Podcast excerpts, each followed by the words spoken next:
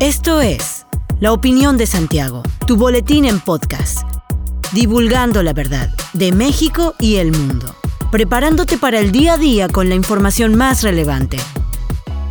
Comenzamos. Buen día, bienvenido a la Opinión de Santiago, tu dosis breve de información para arrancar el día con lo más relevante a nivel nacional e internacional. El día de hoy a lo largo del país se realizarán protestas y marchas por el Día Internacional de la Eliminación de la Violencia contra las Mujeres, por lo que miles de mujeres saldrán a las calles para exigir seguridad, un alto a la violencia en su contra y justicia para todas. Cada día 340 mujeres son víctimas de algún tipo de violencia según lo revelan las recientes cifras del Secretariado Ejecutivo del Sistema Nacional de Seguridad Pública. Los datos muestran que en 2022 hubo un incremento del 13.2% en el número de mujeres víctimas del delito, con relación al 2021 y 9.9% de alza en el número de denuncias que mujeres presentan ante el Ministerio Público. Según las cifras, la violencia familiar es el delito más denunciado por las mujeres en México. En el periodo enero-octubre de 2022 hubo 230.030 denuncias, 7% más que en el mismo lapso durante 2021. Los diputados rusos aprobaron por unanimidad enmiendas que amplían considerablemente el alcance de una ley que prohíbe la propaganda LGBT. El texto legal se presenta como un acto de defensa en la guerra ideológica contra Occidente. La promoción de las relaciones sexuales no tradicionales está prohibida. Esta solución protegerá a nuestros hijos y al futuro de este país de la oscuridad difundida por Estados Unidos y los países europeos, dijo el jefe de la Cámara Baja del Parlamento ruso, Vyacheslav Volodin, en un comunicado. De igual forma, se estableció que las multas contra estas actividades ascienden hasta los 10 millones de rublos, es decir, unos 160 mil euros. Esta nueva ley, que es una versión ampliada de un texto de 2013, prohíbe la promoción de lo que consideran como relaciones sexuales no tradicionales entre todos los públicos en los medios de comunicación, internet, libros y películas. Estas nuevas restricciones hacen temer una mayor represión de las comunidades LGTB en Rusia, ya que son objeto de una fuerte discriminación.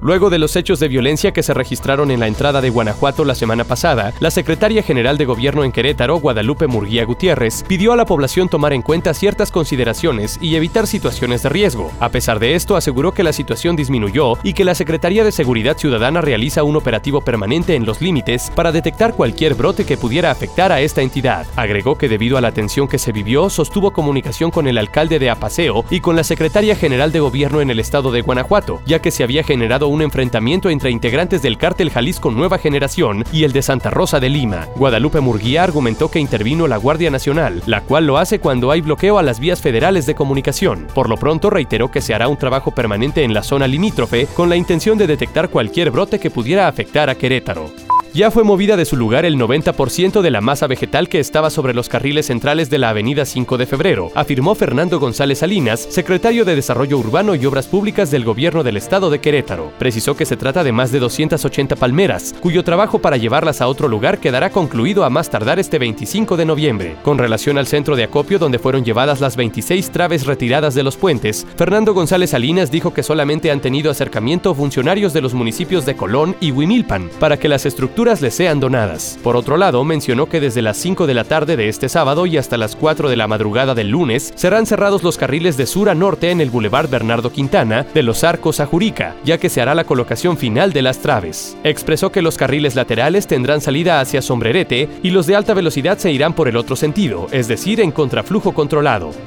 Un profesor del CETI 105 fue denunciado por supuesto abuso sexual contra una menor de 17 años con discapacidad a quien el docente también le enviaba mensajes de texto durante la madrugada, según denunciaron activistas de la asociación Las Temis Luchando Juntas AC. En rueda de prensa, Samantha Hernández Juárez, representante legal de Vanessa, la víctima, señaló que no han tenido respuesta ni de la Fiscalía General del Estado de Querétaro ni de las autoridades educativas, ya que al informar sobre los hechos, solo externaron que en sus planteles educativos no sucedían ese tipo de hechos, por lo que se desconoce si el agresor fue detenido, sigue frente a un grupo o fue separado del cargo. Explicó que en un lapso de dos meses la menor fue abusada por lo menos en cuatro ocasiones al interior del plantel, por lo que presentaron la denuncia correspondiente ante la Fiscalía contra el docente, que al parecer tiene ocho años impartiendo clases en esa institución. Las activistas llamaron a las autoridades educativas y de la Fiscalía a atender el tema, pues no descartan que haya otras víctimas que no han querido denunciar los hechos. Hasta aquí la información de hoy. Regresa mañana para otra pequeña dosis con las noticias más importantes. Mantente bien informado con la opinión de Santiago. Encuéntranos en Facebook, Instagram y TikTok como arroba la opinión de Santiago. Te deseamos que tengas un buen día. La opinión de Santiago. comprometidos con la verdad.